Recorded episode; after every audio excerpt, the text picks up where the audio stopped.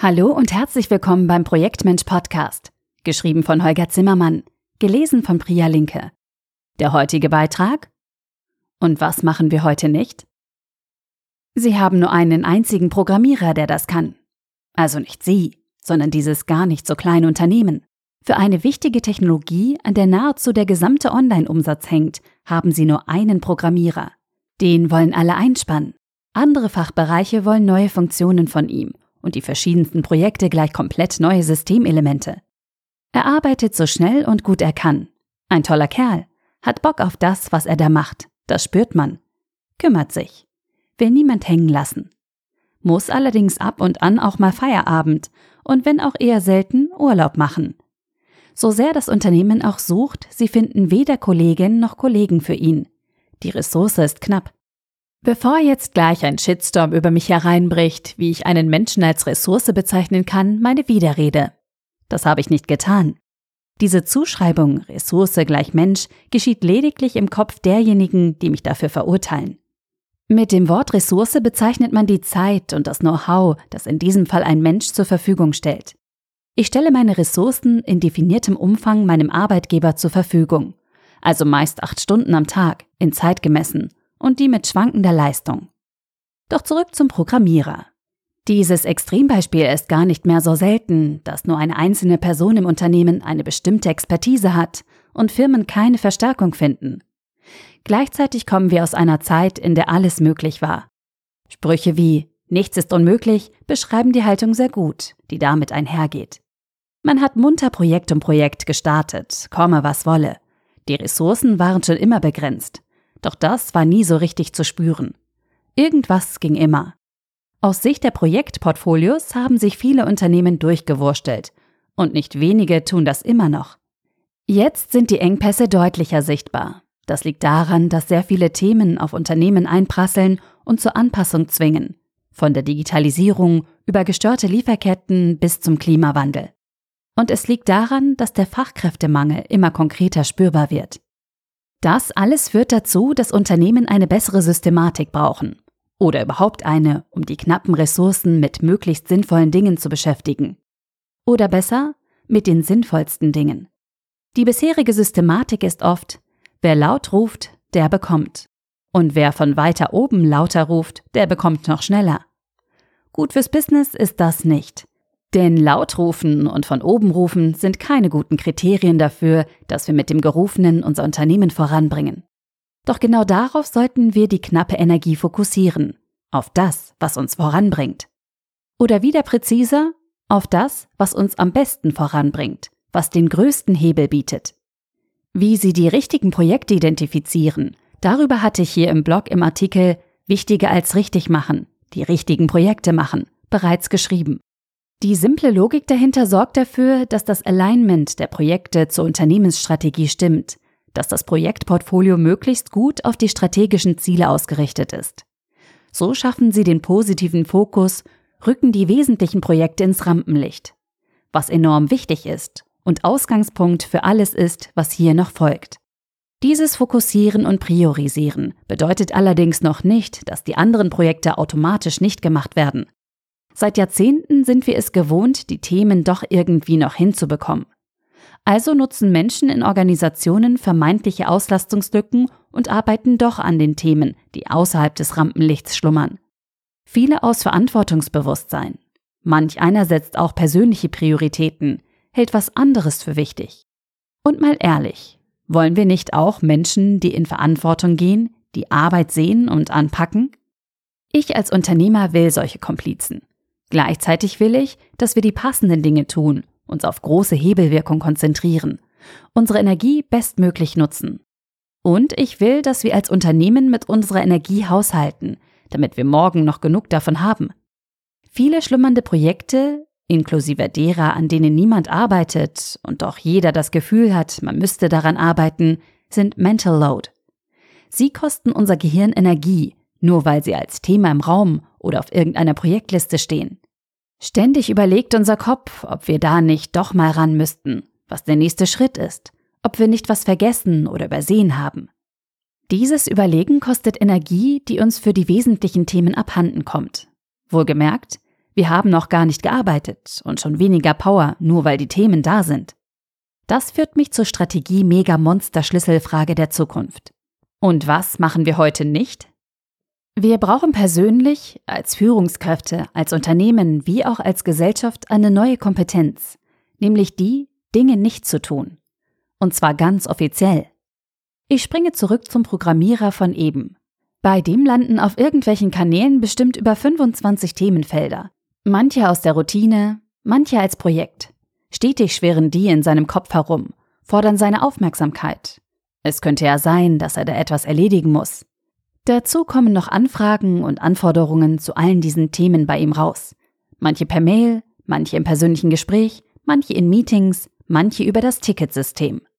Wer den Kerl beobachtet und mit ihm spricht, merkt allerdings schnell, dass er eine sehr kluge Strategie für sich entwickelt hat, damit umzugehen. Er hat drei Themen im Fokus. Bei allen anderen hat er für sich entschieden, daran arbeite ich jetzt nicht. Deshalb ist er weiter gut gelaunt und kommt gut voran. Was gleichzeitig daran liegt, dass seine Vorgesetzte dieses Verhalten akzeptiert, vermutlich sogar schützt. Was bleibt ja auch anderes übrig? Für dieses Vorgehen werden die beiden aus dem Kollegenkreis immer wieder kritisiert.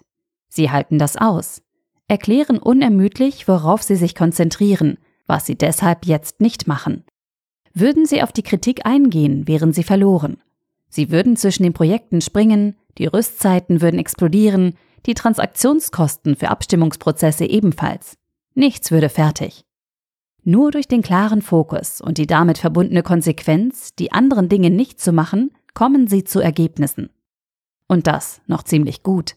Was beim Programmierer und seiner Führungskraft im Kleinen funktioniert, gilt es auf das ganze Unternehmen zu übertragen damit die Schattenprojekte wirklich enden, zumindest ein großer Teil davon, und Unternehmen die frei gewordene Energie für die wesentlichen Vorhaben nutzen können.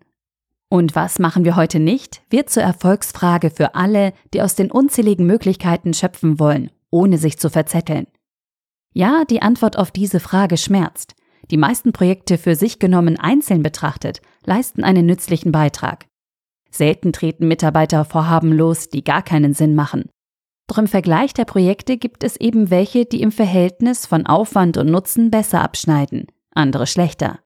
Konkret bedeutet das, dass Projektportfoliosteuerer und PMOs Klarheit schaffen müssen für die Rampenlichtprojekte plus Klarheit darüber, welche Themen liegen gelassen werden. Alleine eine klare Kommunikation darüber, was bewusst liegen gelassen werden darf, entlastet die Organisation. Eine gute Projektportfolioübersicht besteht deshalb aus allen Themen, die im Orbit sind, plus der Aussage, wie mit den Vorhaben verfahren werden soll. Machen wir nicht, ist da ein wesentliches Element, eine wesentliche Statusaussage. Wird dieser Status klar kommuniziert, hat das direkte, sehr positive Auswirkungen. Am Beispiel des Programmierers lässt sich das leicht deutlich machen. Im Moment prasseln zu allen Themen, die scheinbar laufen, Anfragen auf ihn ein, die er beantworten muss. Das alleine schon kostet Zeit, und zwar ihn wie auch die Anfragenden. Die Anfragenden müssen wiederum mit ihren Teammitgliedern diskutieren, wie sie mit der oft ablehnenden Antwort umgehen. Das führt zu Umplanungen und Konflikten. Aktuell müssen er und seine Chefin diese Konflikte irgendwie befrieden, was wieder Aufwand und mentale Energie kostet. Würde das Management nun entscheiden, dass 20 der anstehenden Themen nicht gemacht werden, welche Effekte hätte das? Angenommen, alle wüssten von dieser Entscheidung, wären das auf einen Schlag 20 Themenfelder, die weniger Anfragen produzieren und weniger Konflikte. Ja, das würde im ersten Moment einen Aufschrei geben. Jetzt stoppen die da oben mein Projekt, das ist doch wichtig. Dieser Aufschrei lässt sich meist schnell lindern mit dem Verweis darauf, wie viele Themen jeder derzeit auf dem Tisch hat, die ein schlechtes Gewissen machen, weil man nie so richtig daran arbeitet. Denn mal ehrlich, es geht nicht nur dem Programmierer so, dass er zu vielen Themen gar nie kommt. Da wäre es ehrlicher, diese Themen offiziell zu stoppen. Für die Projektportfoliosteuerer und PMOs in Unternehmen bedeutet das zweierlei. Zum einen brauchen sie einen Prozess dafür, wie Projekte gestoppt oder pausiert werden. Ein solcher Ablauf muss zum Normal des Unternehmens werden. Zum anderen müssen sie eine schlüssige Kommunikation der Dinge, die nicht gemacht werden, sicherstellen samt Erklärung dazu, was die Effekte sind, die dadurch entstehen. Darüber hinaus müssen Sie, etwa bei der Moderation von Gremiensitzungen zum Portfolio, für die offizielle Klarheit sorgen, was mit den Nicht-Rampenlicht-Projekten geschieht. Weshalb der Status in der Liste als Visualisierungswerkzeug auch dafür elementar wichtig ist. Ich empfehle für all das eine Nicht-Machen-Automatik. Alle Projekte, die keinen Rang erhalten, bekommen den Status Machen wir nicht. Ganz ohne Diskussion. Erst wenn das Projekt Fokus bekommt, einen höheren Rang, darf der Status auf Machen geändert werden. Zumindest in einer Übergangszeit sorgt diese Standardeinstellung dafür, dass Klärungsbedarf entsteht, daraus Gespräche werden und so das notwendige Bewusstsein bei allen Akteuren geschärft werden kann. Der Aufbau solcher neuer Muster ist Veränderung, ist Transformation. Das braucht Zeit, Beharrlichkeit und unzählige wohlüberlegte Interventionen, etwa in Form von guten Gesprächen. Was es mit dem Rang auf sich hat, dazu gibt es hier im Blog ebenfalls die Artikel zur Projektpipeline. In Kürze, ein Rang ist im Vergleich zur oft verwendeten ABC-Priorität eine eindeutige Vorfahrtsregelung für Vorhaben, wenn diese zur gleichen Zeit auf die gleichen Ressourcen zugreifen wollen. Die Kompetenz, Vorhaben, die nicht gemacht werden, klar zu benennen, ist für mich ein wesentlicher Erfolgsfaktor dafür, dass Projekte gelingen und Projektportfolios eine hohe Erfolgsquote haben. Mit Projekten gestalten Unternehmen ihre Zukunft. Nur wenn Projekte erfolgreich sind, Ergebnisse bringen und Nutzen stiften, gelingt dieses Zukunft gestalten. Je klarer wir benennen, was wir nicht tun, desto mehr Energie haben wir für das, was uns wirklich wichtig ist. Deshalb ist die Frage, und was machen wir heute nicht, für mich die Strategie Mega-Monster Schlüsselfrage für die kommenden Jahre. Sie wissen ja, mit Projekten ist mehr möglich, als man ahnt. Ich wünsche allzeit gutes Gelingen. Ihr Holger Zimmermann, Inhaber und Geschäftsführer Projektmensch. Mit Projekten Wachstum schaffen. www.projektmensch.com. Dieser Beitrag wurde gelesen von Priya Linke, Vorleserin bei Narando.